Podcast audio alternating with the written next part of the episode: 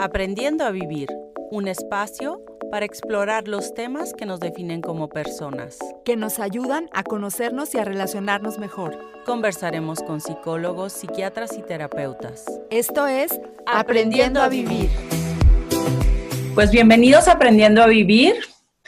Existe una nueva redefinición de los roles del padre y la madre dentro del sistema familiar y ha ubicado al padre de familia en una nueva posición. La mujer sale de casa a un mundo de hombres y dicha salida supone una serie de desafíos. El hombre, por su parte, entra en casa y se encuentra con que ya no solo tiene que ser el proveedor económico y el macho alfa, sino también el proveedor emocional, al mismo tiempo que se involucra en las tareas domésticas y mira a su pareja desde la igualdad.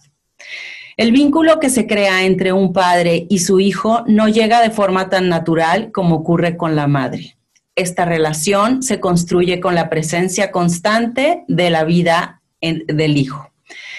Pues es por esto que hoy hablaremos del tema de la importancia del padre en el desarrollo de los hijos. Bienvenida Mari Carmen y bienvenido al doctor Mario Guzmán Sescos que hoy se encuentra con nosotros eh, vía Zoom a distancia porque él está en Chicago eh, para que nos, nos hable de este tema. Bienvenido, doctor Mario Guzmán. Estamos muy contentas de tenerlo aquí esta vez, esta vez aquí desde Guadalajara y usted en Chicago, pero quisiera que muchísima gente sé que lo conoce y quisiera que se presentara para los que aún no lo no, no saben de usted. Bueno, antes que nada, darles las gracias, Melissa, Mari Carmen, por invitarme. Es un honor estar aquí con ustedes y con su audiencia. Y espero que el contenido que vamos a estar hablando el día de hoy sea no solo del interés, sino también de la ayuda de quienes nos escuchen, porque sin duda es un tema muy importante, muy bonito y un tema también muy actual en el que tenemos que reflexionar. En cuanto a quién soy yo, bueno, pues antes que nada, eh, soy papá de tres hijos, entonces ahí hay una experiencia también que me va a ayudar al hablar de este tema. Estoy casado desde hace 17, casi 17 años. Em, soy profesor de psicología en la Universidad Trinity Christian College, aquí en la ciudad de Chicago, y tengo 20 años de experiencia en la psicología clínica, trabajando con adolescentes, con adultos, con los papás de los adolescentes. Y además soy el autor de dos libros. Un libro es La transformación del adolescente, el otro se llama Lucas 24 y autor de diversos artículos científicos y de divulgación. Bueno, pues bienvenido y pues comencemos. ¿Por qué es tan importante el padre en el desarrollo de los hijos? Bueno, es, es necesario que podamos reflexionar en cómo es que nosotros llegamos a este mundo. Nosotros llegamos tanto por, mamá y por papá, ¿no? Papá y mamá tienen un encuentro sexual en donde se unen los dos gametos, el óvulo y el espermatozoide, e inicia la vida con la primer célula que llamamos cigoto. Esa célula no sería posible solo con la madre, no sería posible solo con el padre. A partir de esa primera célula va a empezar el desarrollo humano, que como ustedes saben, Primero estamos en el desarrollo prenatal, después en la infancia, la adolescencia, la edad adulta, después la edad adulta mayor, etc. Pero así como nosotros provenimos de un papá y de una mamá, así vamos a requerir a lo largo de todo el proceso del desarrollo de la presencia de ambos, de papá y de mamá. En realidad, la investigación nos muestra que no solo es mamá la que es importante para un sano desarrollo de los hijos, sino que también es la presencia de papá muy importante para que puedan desarrollarse sanamente, física y mentalmente. No es solamente una cuestión emocional, también impacta a nivel físico la presencia del padre. Sí, claro. Y yo una de las preguntas que te tengo es que obviamente existen familias con ausencia de padre porque puede ser una madre soltera, porque enviudó, porque por, por muchas otras causas. Eh, o sea, ¿tú qué le dirías? O sea, ¿cómo se puede compensar o qué sucede en esos casos? Primero necesitamos tener en cuenta, eh, Melissa, que todos tenemos una experiencia del padre diferente. Hay quienes tienen un papá o crecieron con un papá presente físicamente, pero estaba ausente emocionalmente. Hay quienes crecieron con un papá que tenía ausencia física, pero hacía presencia emocional. Hay quienes tenían un papá que estaba ausente física y emocionalmente y eso conlleva una realidad distinta de la experiencia de papá. Es decir, no es lo mismo quien crece con papá, pero es un papá que está involucrado en el desarrollo de los hijos, a quien no crece con papá, pero el papá está involucrado, o no crece con papá y papá está completamente ausente. Eh, a eso es a lo que le llamamos la herida del padre. Cuando hay una experiencia de ausencia, ya sea física o emocional, del padre en el desarrollo psicológico de los hijos. Esta ausencia ha ido creciendo desafortunadamente. Y es que en los últimos años hemos visto un cambio cultural. Ustedes lo decían al inicio de su programa, cómo ha habido un cambio cultural que en muchos elementos ha sido muy positivo para que podamos tener relaciones de igualdad entre los hombres y las mujeres y podamos apoyarnos mutuamente. Pero también ha habido un cambio cultural en el sentido de la devaluación y el ataque de la figura del padre. Si ustedes se ponen a pensar eh, a partir del siglo XX que empiezan a surgir muchos de los movimientos feministas y muchos de los movimientos que han generado cambios sociales, vinieron también acompañados de un ataque a la figura del padre. Esta idea del patriarcado, esta idea de papá no es importante en el desarrollo de los hijos. Incluso tenemos artículos científicos de sociólogas y psicólogos diciendo que el padre no es una figura necesaria para el desarrollo de los hijos. Esta tendencia de, digamos, eh, ver a la figura del padre como algo negativo, como algo que incluso se puede prescindir de, él en el desarrollo de los hijos, se ha de alguna manera migrado a la cultura popular también. Si ustedes se ponen a pensar en eh, los programas televisivos y las películas que, con las que crecimos nosotros, que hemos visto y que hasta la fecha se sigue replicando el mismo mensaje, es la idea de que papá o no es necesario o papá es malo o simplemente papá no sabe ser papá. Ejemplos de eso es Don Ramón en El Chavo del Ocho, ¿no? Un papá desobligado, un papá que no trabajaba, un papá que incluso era maltratado y abusado por las mujeres, como era Doña Florinda, y por los niños de la vecindad, al cual no se le respetaba. O podemos pensar en Homero Simpson, un hombre que prácticamente era bueno para nada, ¿no? O podemos pensar en series como Everybody Loves Raymond, eh, una serie que muchos nos reímos y que nos parecía muy simpática, pero que en realidad pintaban una imagen de un papá que nunca maduró, que nunca creció, que era un niño más dentro de la familia y que la que era la madura y la responsable era la esposa. O tenemos por otro lado la imagen del padre malvado, ¿no? La imagen más conocida, más popularizada es la de Darth Vader, ¿no? En, las guerras de las galaxias, en donde hay esta idea de papá representa una fuerza negativa, representa una fuerza oscura.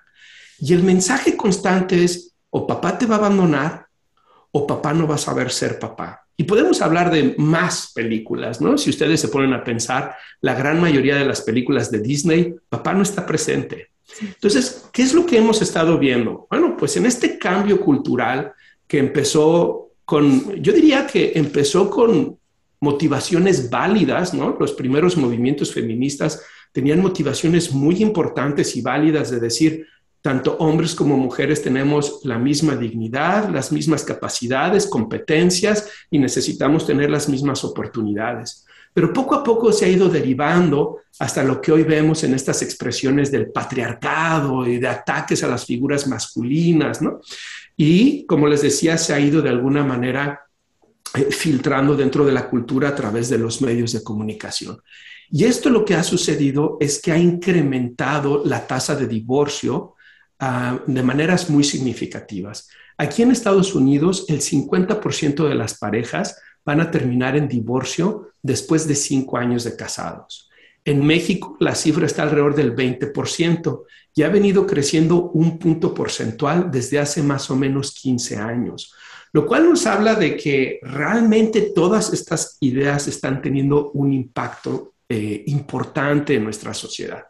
Les pudiera platicar, por ejemplo, en Estados Unidos 24 millones de niños crecen sin la presencia de su papá y todas estas situaciones están generando cambios en las estructuras sociales y están generando afectaciones importantes en el desarrollo psicológico y físico de nuestros hijos. Mario, yo tengo una pregunta. ¿Cómo afecta la presencia del padre en la educación de un niño y cómo afecta en la educación de una niña?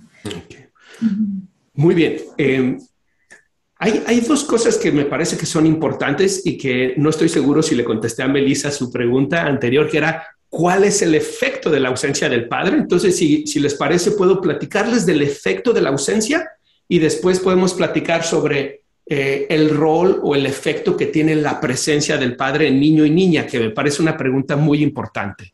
Sí, o sea, en relación a eso y también en relación a la pregunta que hizo Mari Carmen, eh, creo, y, dinos tú, si la ausencia del padre afecta de forma diferente a un varón que a una niña. Porque yo he leído que eh, efectivamente, por ejemplo, a, los, a, los hijos varones, una de las cosas que hace es que eh, les cuesta mucho trabajo convertirse en adultos. Mm. Y relacionado a las cifras que nos estabas dando de divorcios, también eso llegan al compromiso del matrimonio no siendo emocionalmente adultos. Eh, pues, o sea, que también ah, eh, incluyendo este movimiento como feminista que tú mencionas y, todo esto, a lo mejor también ha aunado a que ha habido una, una generación atrás de nosotros donde sí ha habido mucha ausencia de padres en las familias. Entonces viene esta generación con ausencia de, niños que no tienen un rol, una imagen de un padre que se hizo responsable, etcétera, etcétera, y ellos, no sé si eso también ayude a estas cifras de divorcio. Pero, pero bueno, continúa tú diciendo acerca de los efectos, ¿no? Me parece muy importante lo que señalas, Melissa. Eh, por un lado, eh, nosotros tenemos algo que se llama aprendizaje vicario. Esto es un concepto que desarrolló el psicólogo canadiense Albert Bandura, que nos dice que los seres humanos aprendemos a través de la observación. En inglés tenemos un dicho que decimos monkey see, monkey do. ¿Y por qué les digo esto? Porque la investigación muestra que si nosotros crecemos en ambientes violentos, tenemos más probabilidad de convertirnos en adultos violentos. Si nosotros crecemos en, hogares, en ambientes eh, donde la ausencia del padre eh, eh, existe, es más probable que nosotros nos convirtamos en padres ausentes también. entonces, me parece que es muy importante porque lo que tú estás diciendo es una transmisión intergeneracional del conflicto y de la herida del padre.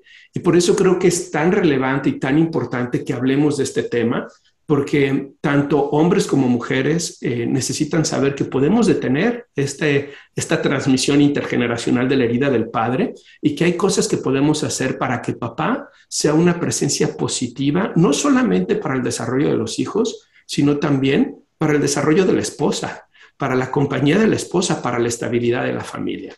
Pero contestando su pregunta original, eh, hay, eh, en Estados Unidos existe el National Center for Fathering.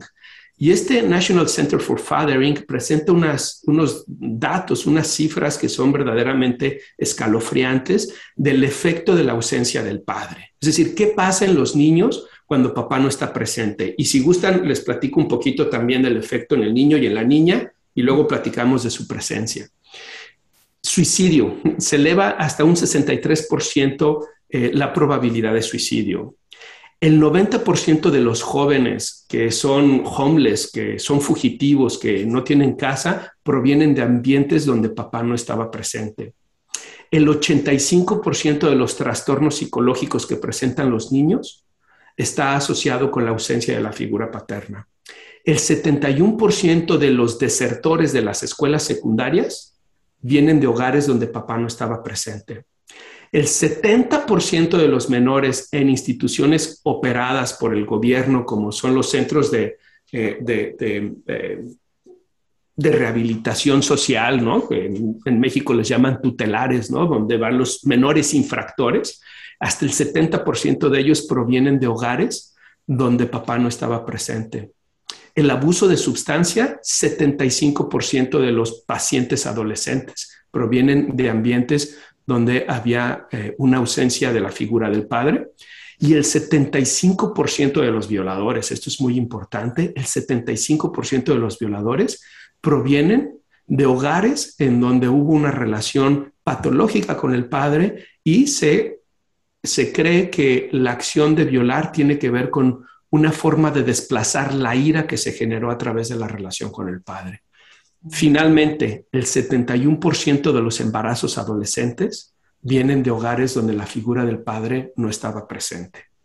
Además, debemos de añadirle que hay más problemas académicos, más problemas de conducta eh, escolar y más problemas con las figuras de autoridad. En el caso de los chicos, Melissa y Mari Carmen, eh, va a haber un efecto que tiene una relación directa con el tema de la violencia. Los hombres, por los niveles de testosterona que tenemos, tenemos una tendencia a la agresión. Y esa tendencia a la agresión puede ser algo positivo cuando la desplazamos o la utilizamos de maneras constructivas, por ejemplo, en el deporte o por ejemplo en los negocios o por ejemplo para abrirte camino en la vida de manera adecuada, ¿no? Pero si los hombres no tienen quien les enseñe cómo manejar esa agresión, esa agresión termina desplazándose de maneras inadecuadas. Em, hay un libro que se llama The Boy Crisis. El autor es uh, Farren Warrell y él en su investigación concluye que hay una variable en común en todos los chicos que participaron en los tiroteos escolares, que como ustedes saben aquí en Estados Unidos desafortunadamente es algo bastante común.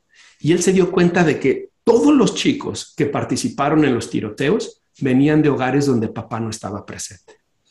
Entonces, él concluye, un hombre que no, un chico que no tiene la presencia del padre en su vida, es un chico que, uno, no se va a sentir valorado, apreciado, dos, no va a saber qué hacer con su agresión, y tres, en esa búsqueda de sentirse valorado y apreciado, va a utilizar la violencia de maneras inapropiadas. Ahora, en el caso de las chicas, ¿qué pasa con la ausencia? Bueno, se ha visto que hay una relación entre el tema de la promiscuidad sexual y la ausencia de la figura paterna. Fíjense, es muy interesante. Hace un momento les decía que incluso tiene un efecto en el desarrollo fisiológico la presencia del papá. Se ha visto que las chicas que vienen de hogares donde el papá no está presente tienen su menarquia, es decir, su primer periodo menstrual, a edades más tempranas que las chicas que eh, crecen con una figura paterna. Y una de las explicaciones que se ha dado para este fenómeno, es solo una hipótesis, es que hay una cuestión endocrina que se ve afectada por la ausencia de la figura paterna. Y si lo vemos en términos evolutivos, si una chica, una mujer, en términos evolutivos nuevamente, a principios de la historia de la humanidad, si no contaba con una figura masculina eh, protectora, era una persona que tenía menos probabilidades de sobrevivir. Entonces, desde la teoría de la evolución se explica que esta actividad más temprana del periodo menstrual tiene que ver con la necesidad de conseguir una figura masculina que le ayude como una fuente de protección ante los peligros que hay. Y tal vez eso nos ayude a entender por qué las chicas que crecen sin papá se ven envueltas en mayores eh, relaciones sexuales promiscuas que las chicas que tienen una buena relación con papá me imagino queriendo buscar un poquito eh, lo, en otro hombre lo que, lo que no encontraron en su propio padre. Así es. Bueno, Mario, vamos a una, a una pausa. Regresamos en unos minutos. Aprendiendo a vivir. Aprendiendo a vivir. Un podcast de Family Consultoría. Institución que cuenta con los mejores consultores, psicólogos y psicoterapeutas dispuestos a ayudarte a afrontar los retos de la vida. Estamos de regreso en Aprendiendo a Vivir con el doctor Mario Guzmán Sescos y estamos platicando que evidentemente la figura del, del, padre afecta permanentemente en la vida de, bueno, no sé si permanentemente, pero afecta considerablemente en la vida de los hijos, de los niños y de las niñas. Pero mi pregunta... Su ausencia, su ausencia, María Ok. Pero ahora mi pregunta es, ¿no es lo mismo perder a un padre de manera natural, una muerte natural, a que el padre decida ausentarse y abandonar a su familia?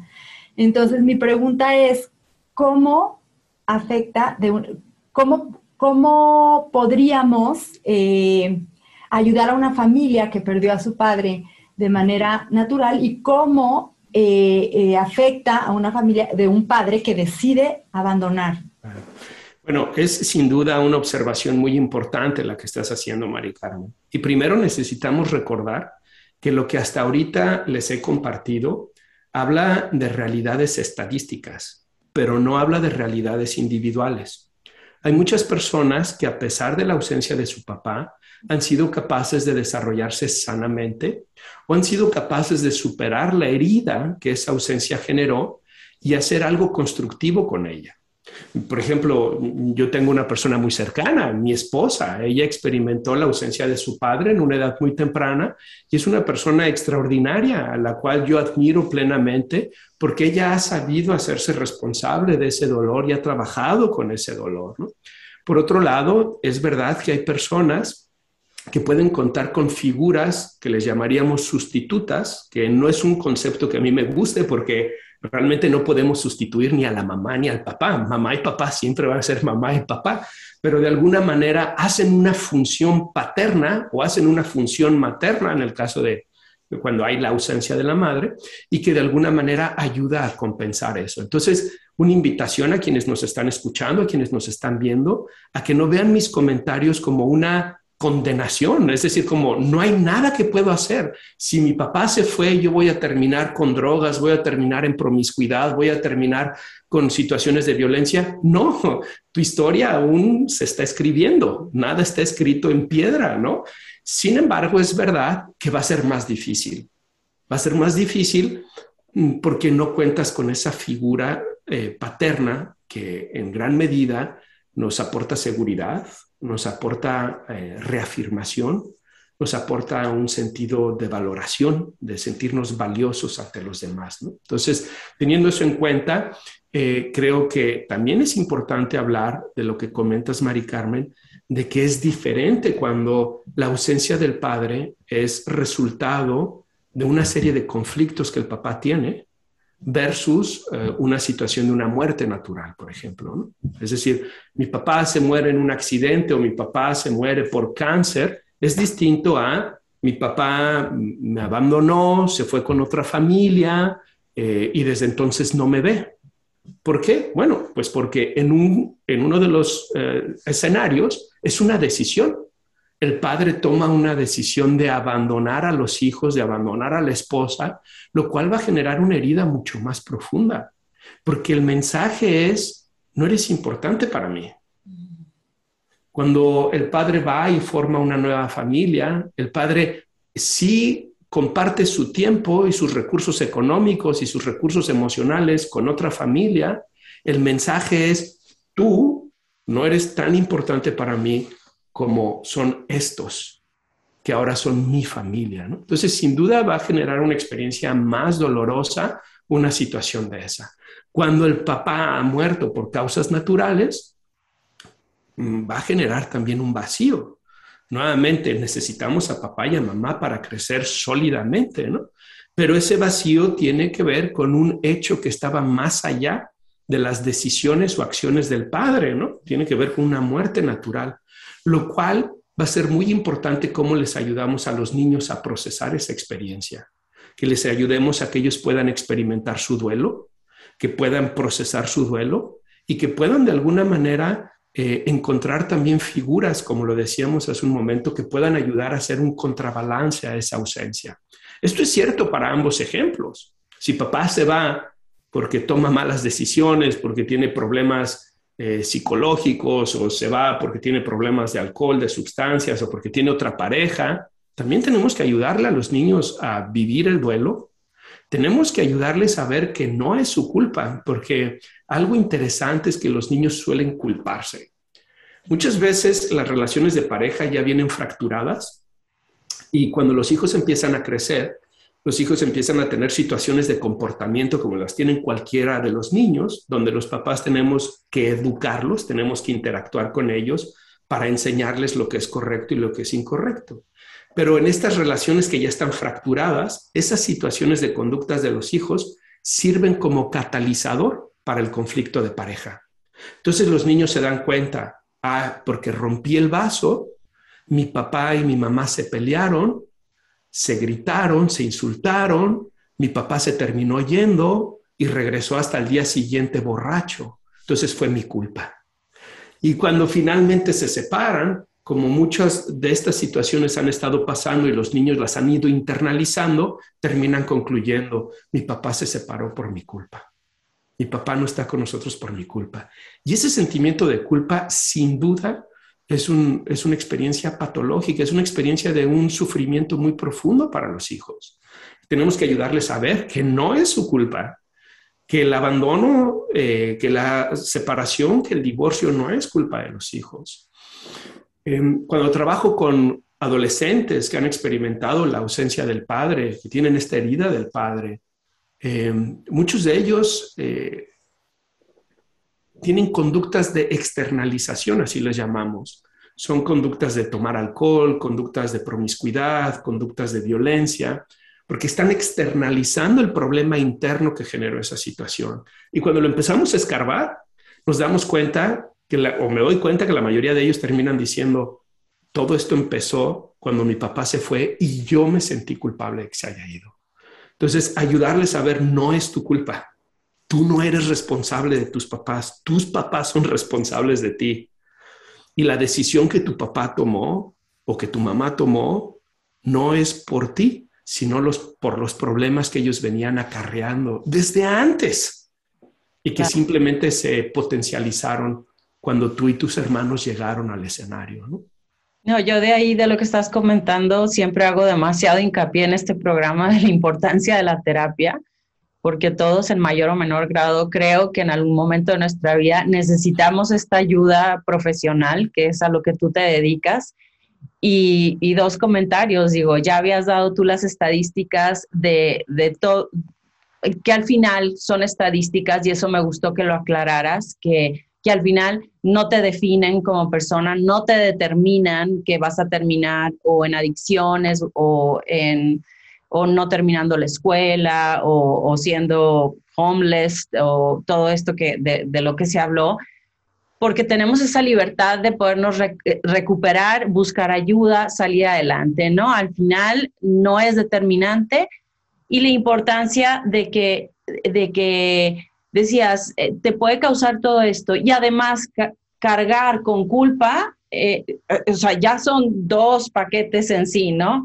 Porque uno es lo que la ausencia del padre ya de por sí te agrega a tu autoestima, y, otra es además el sentimiento de culpa, que, es uno de los sentimientos más fuertes, yo creo que difíciles de curar tú como doctor, que también eh, eh, estás comentando que tratas, ¿no? En, en tus pacientes. Sin duda, Melissa, y creo que también es importante señalar que a veces observamos reacciones que son opuestas a las que estaba mencionando y que como sociedad solemos verlas como algo positivo, pero en realidad pueden ser negativas. Es decir, a veces muchos de estos chicos desarrollan una actitud perfeccionista en la vida. Dicen, como mi papá me dejó, ahora les voy a demostrar a los demás que soy una persona valiosa. Y entonces pueden ser chicos, hombres o mujeres de 30, 40, 50 años que se matan en la vida trabajando, tratando de ser perfectos, ¿no? A veces yo veo gente que, que digo, híjole, estás entrenando para un Ironman, estás al mismo tiempo trabajando 8 o 10 horas al día, Luego tienes esposa, hijos, etcétera. ¿A qué horas? Y además tienes 50 años, te va a dar un infarto, ¿no? ¿Qué estás tratando de demostrarte a ti y de demostrarles a los demás? Y muchas veces lo que estamos tratando de demostrarnos es, soy valioso. Y soy valioso, pero hubo alguien que no lo vio. Y ese alguien que no lo vio fue mi padre. Y su ausencia me marcó. Qué El extremo, entonces. Y ¿qué recomendarías, o sea, qué, qué, acciones recomiendas para ser un mejor padre a los que nos escuchan? Me, parece una pregunta extraordinaria, eh, pero si no tienes inconveniente, Mari Carmen, me gustaría platicarles de Facundo Cabral. ¿Ustedes conocen a Facundo Cabral? Claro. tal vez algunos de nuestra audiencia, estamos revelando nuestra edad ahorita aquí nosotros, ¿verdad? Pero tal vez algunos de la audiencia no se acuerdan de él, que fue un cantautor sudamericano y él tiene una experiencia muy interesante, Mari Carmen y Melissa, porque él experimentó el abandono de su padre. Él tuvo seis hermanos y su papá los abandonó cuando Facundo Cabral estuvo a punto de nacer. Dejó a la mamá con siete hijos. La mamá era pobre, completamente pobre, y em, gracias a que el papá se fue, la familia pasó una experiencia terrible. Facundo Cabral termina diciendo que cuatro de sus hermanos murieron de frío y de hambre. Y bueno, Facundo Cabral crece, eh, se hace cantautor, se hace famoso y está lleno de resentimiento y odio por la ausencia del padre. Y uno puede decir, pues claro, ¿no? Papá deja a la mamá con siete hijos, cuatro se mueren de hambre y frío, los otros tres sobreviven de milagro. ¿Y qué creen que le dice la mamá a Facundo Cabral? dice, tú que eres tan famoso y que andas viajando de un lugar a otro, un día de estos te vas a encontrar a tu padre.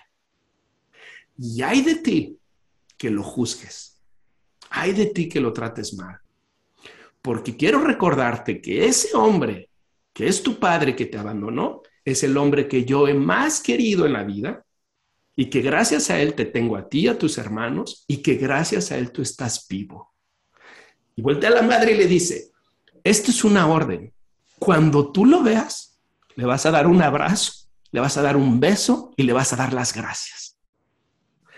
Y Facundo Cabral, es una historia, yo, yo me conmociono cuando la platico, ¿no? Facundo Cabral dice que cuando su madre le dijo eso, no podía creer lo que le estaba diciendo. Y él le dice que era un joven lleno de odio, ¿no? Y de resentimiento. Pero que fue tanto el odio y el resentimiento que sintió por su padre, que llegó un momento en donde ya no había más odio y resentimiento. Ya no había nada más. Y finalmente se encontró a su padre. Cuando Facundo ya era una persona algo mayor, se encuentra al padre y recuerda lo que la mamá le dice. Y lo ve, lo besa, lo abraza y le dice, gracias, porque gracias a ti estoy vivo. Facundo Cabral termina diciendo, el perdón fue más fuerte que mi resentimiento y que mi odio. ¿Por qué les estoy poniendo este ejemplo? Perdonar es un proceso muy difícil, Melissa y Mari Carmen. Los que en alguna vez hemos sentido alguna traición o hemos sido dañados por las acciones de otras personas, sabemos cómo esas acciones pueden afectarnos incluso de por vida. Ahora imaginen que esas acciones son del Padre, ¿no? De quien te dio la vida, eh, de quien se supone que debería de cuidarte, de proveer, de protegerte y sobre todo de darte un mensaje muy importante el, mismo mensaje que recibió Jesús en el momento de su bautizo. Es interesantísimo esa parte del Evangelio, porque cuando Jesús es bautizado y termina el bautizo, el Evangelio nos dice que se escuchó una voz que decía, este es mi Hijo, al que yo amo y en el que yo me regocijo. Esos son tres elementos que todos los papás necesitamos expresar a nuestros hijos. Te reconozco como mi hijo te amo y me regocijo en ti. Cuando papá no está presente, somos huérfanos. No hay quien nos reconozca como padre, no hay quien nos ame, ni quien nos diga, estoy orgulloso de ti. Entonces, esa herida puede ser muy difícil de sanar, de perdonar. Y no quiero poner presión en nadie que nos esté escuchando o viendo, pero también quiero decirles que es posible. Si la gente, si alguien como Facundo Cabral fue capaz de hacer eso, también nuestra audiencia puede ser capaz de hacer eso. Y el sufrimiento que tu papá te ha causado, la ausencia, eh, el conflicto, porque a veces, como decíamos, puede ser un papá que estuvo presente, pero fue golpeador, fue alcohólico, fue abusivo. Todas esas heridas pueden ser también la pauta de transformación que tú necesitas para crecer como ser humano, para poder perdonar y poder sobrepasar esto no solamente como el que sobrepasa una ola, sino como el que crece de esta experiencia. Entonces, por eso eh, coincido con, con, ah, ah, con Melissa sobre lo importante que es acudir a terapia, que es hablar sobre estas heridas que se generaron, se generaron, de permitirte sentir ese odio y ese rencor, decir, está bien que esté enojado, está bien que tenga este odio y rencor, porque no estuviste presente en mi vida pero también el poder llegar en algún momento y decir, pero ¿qué va a ser más fuerte para mí? ¿El odio y el rencor o el perdón? Porque al final el odio y el rencor termina afectándonos a nosotros, no al papá. Sí, es, es ese veneno que quieres que se lo, se lo le haga efecto al otro y tú te lo estás tomando, ¿verdad? El, bueno, yo me quedé sin palabras, Mari Carmen. Pero, sigo, sigo, pensando, entonces, eh, la verdad que difícil eh, es la paternidad, definitivamente ser el, padre que, nosotros hubiéramos querido tener, eh, pero debe de haber, como te había preguntado, algunas acciones que nos recomiendes para, este, pues para tratar de cometer los menos errores que se puedan en, la crianza de los, de los niños. Yo creo que si pensaras en tres acciones que dices, estas tres, tu papá que me estás escuchando, este, no las dejes de hacer con tus hijos. Bien, bueno, primero les diría a las personas que sufren por la ausencia de la figura paterna, invitarlos a reconocer todos somos humanos, todos nos equivocamos. Probablemente ustedes, Melissa, Mari Carmen, les pase como me pasa a mí, que ahora soy papá de tres, soy psicólogo, soy profesor y me doy cuenta de tantos errores que cometo, que espero que mis hijos algún día me perdonen y que sepan que no hubo mala intención, pero que simplemente soy un humano que me equivoco, ¿no? Ahora, para los papás que nos ven, hay cosas que son muy importantes que podemos hacer. Lo primero es invitarlos a preguntarse, ¿Cuánto tiempo paso en convivencia con mis hijos y con la familia? Y cuando hablo de hijos y familia me refiero a tiempo individual con cada uno de mis hijos y a tiempo colectivo con los hijos y la esposa al mismo tiempo. Muchos papás piensan que con estar el domingo a la hora de la comida es suficiente, pero no lo es. Ese es tiempo colectivo de familia que es muy valioso pero cada uno de los hijos necesita desarrollar una relación íntima e individual con su papá para saber esto que decíamos, yo soy tu hijo, me amas y te regocijas en mí, ¿no? Entonces yo les invitaría a que empiecen con eso y dependiendo de la edad de sus hijos, que identifiquen qué actividades o acciones pueden hacer. Algo que a mí me gusta mucho hacer eh, con mis tres hijos y como tengo poco tiempo por el trabajo que tengo, es que asigno un día a la semana para tener una cita con cada uno de ellos. Entonces, normalmente los viernes en la noche me llevo a uno. Tengo tres, entonces un viernes uno, un viernes otro, otro viernes otro y luego el otro viernes pues saco a la mamá y entonces así nos paseamos los todos, ¿verdad? Eh, y cuando salgo con ellos, mi objetivo no es darles una lección, mi objetivo no es regañarlos, mi objetivo no es hablar de qué mal están haciendo en la escuela. Mi objetivo es que la pasen bien conmigo. Porque hay una, algo que creo que ustedes podrán identificarse con esto, Melissa, Mari Carmen. Nosotros queremos estar con aquellos con quienes la pasamos bien.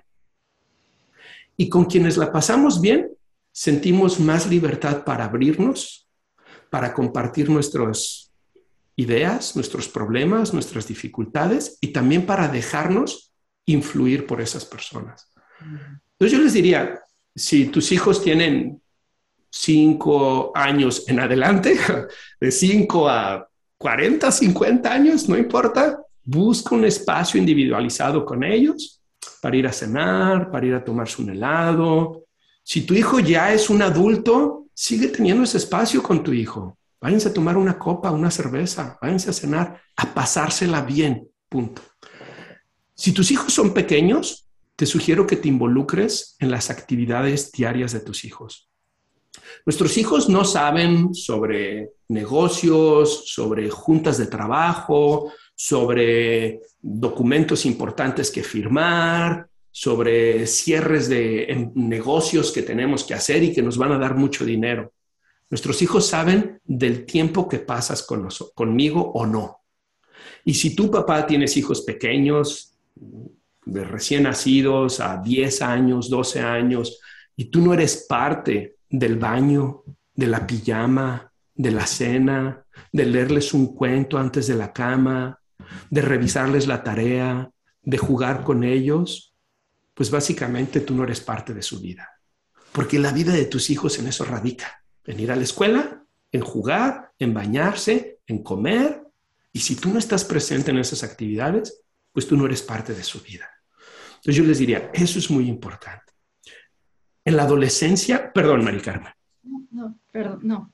Solo en, en la adolescencia les sugeriría dos cosas que son fundamentales.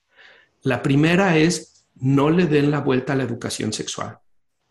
Nosotros estamos viviendo épocas en donde cada año la sociedad, los medios de comunicación, las redes están proponiendo nuevas ideas en términos de la sexualidad. Nuestros hijos, al irse desarrollando en la adolescencia de manera natural por su desarrollo endocrino y neurológico, van a experimentar interés, deseo y curiosidad por la sexualidad. Si nosotros no les proveemos una buena educación sexual, ellos van a buscar la información e incluso las experiencias que les ayude a cubrir esa curiosidad natural que ellos tienen.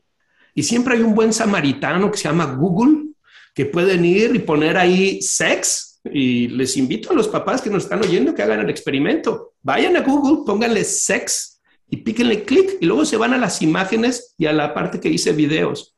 Y van a ver cómo tienen este acceso gratuito a un mundo de distorsión sexual, donde hay un montón de perversiones sexuales, en donde tu hijo puede estar expuesto con ello, ¿no? Y valga hacer un paréntesis aquí, de ser muy cautos con la utilización de celulares, computadoras, iPads, de poner controles parentales.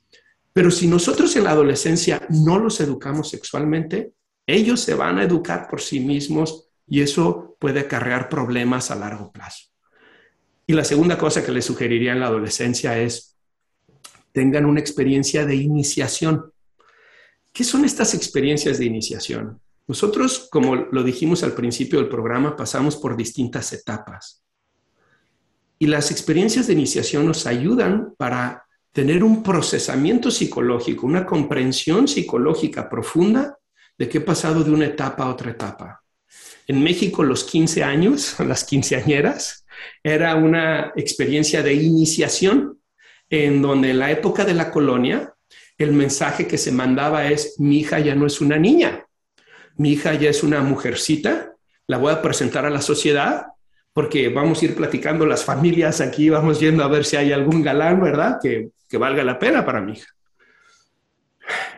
Esas experiencias tienen una importancia psicológica muy importante nos dicen, ya no soy un niño, ahora soy un hombre o soy una mujer.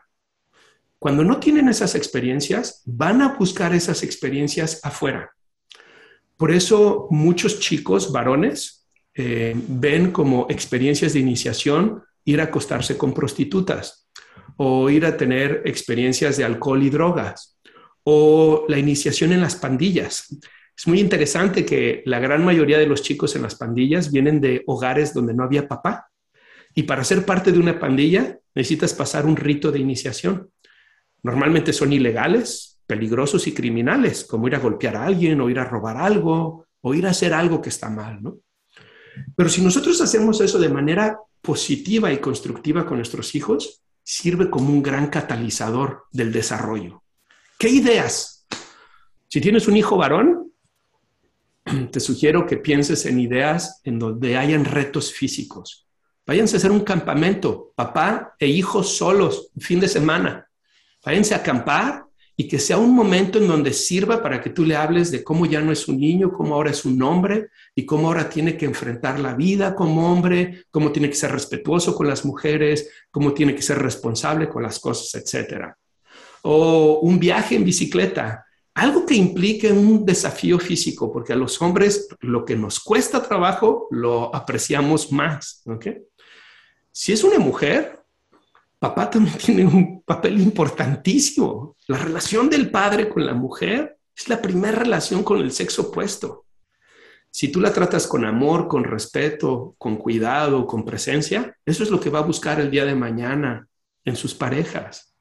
Pero si tú no la tratas ni con amor, ni con respeto, ni con cuidado, ella va a pensar que ese es el estándar y tal vez se va a relacionar con personas que no la valoren ni la aprecien. Si a la hija le gustan los deportes y la actividad física, pueden hacerlo también. Pero tal vez eh, algunas chicas me han dicho que les gustaría ir, por ejemplo, alguna ciudad donde hay una obra de, de ballet o de teatro que a ellas les gusta y tener ese fin de semana solas con papá. Y otra vez es la oportunidad de poder influir y decir, hija, ya no eres una niña, ahora eres una mujer. Y quiero celebrar eso con una experiencia que deje una memoria para siempre para ti. Mario, eh, yo creo que has dejado clarísimo, o sea, todo lo, todo lo que debe hacer un padre en cada una de las etapas de los hijos.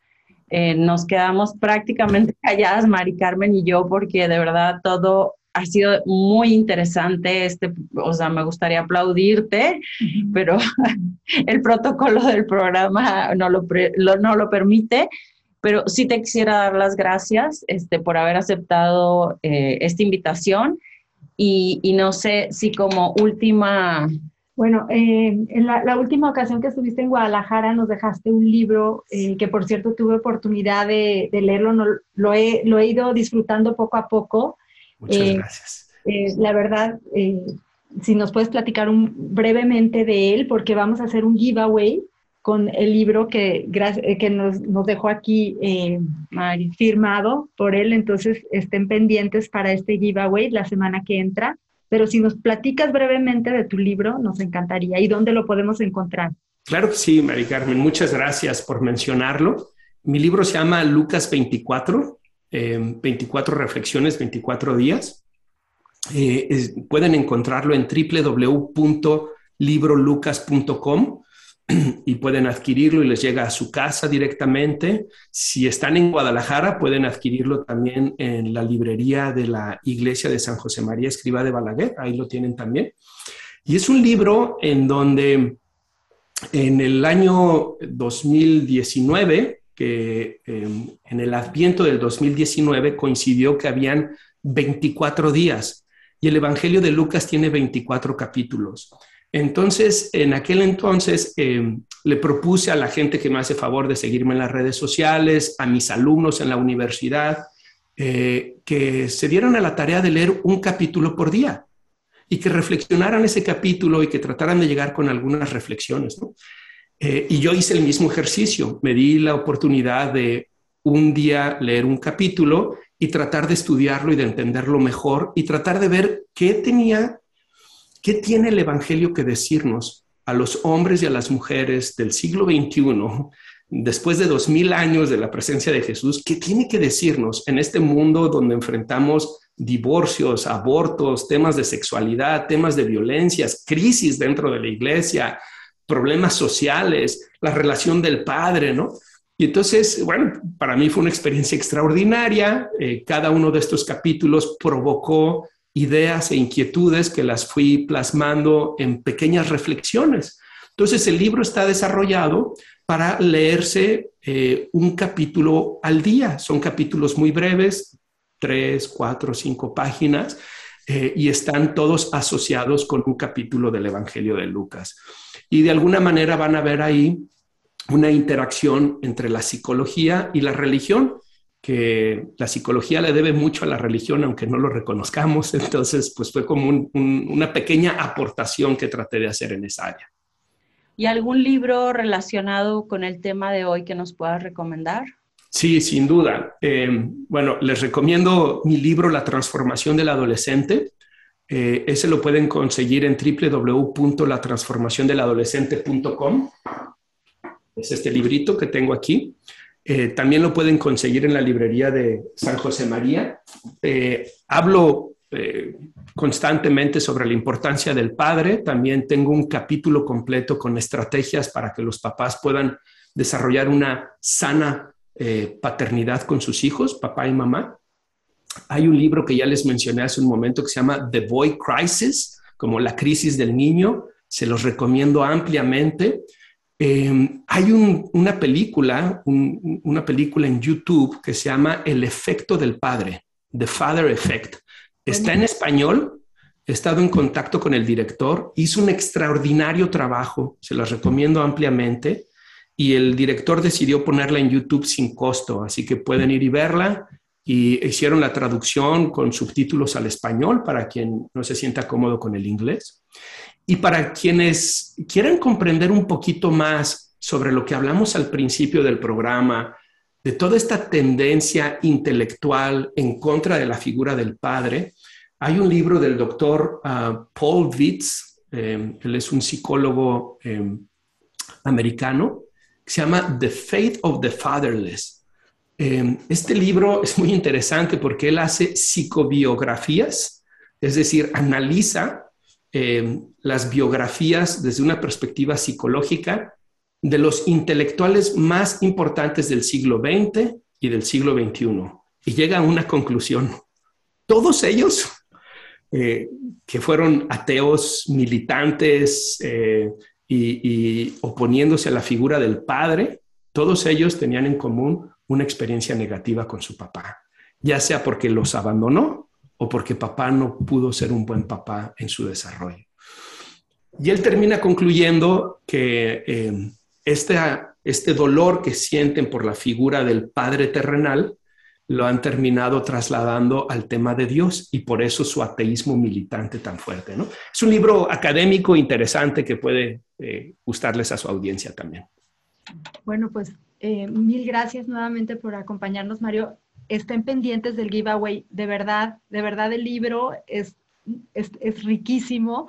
Eh, yo lo disfruté muchísimo, no lo he terminado porque lo estoy saboreando así capítulo a capítulo. Son reflexiones ahí viene la Navidad, o sea, la verdad a mí pensé en, es un súper regalo para nuestros amigos, porque pues el mundo, como estamos escuchando, está un poco complicado y vale la pena reflexionar sobre temas de actualidad y sobre todo eh, a la luz de, Lucas. Y de, Muchas gracias, Mari Carmen.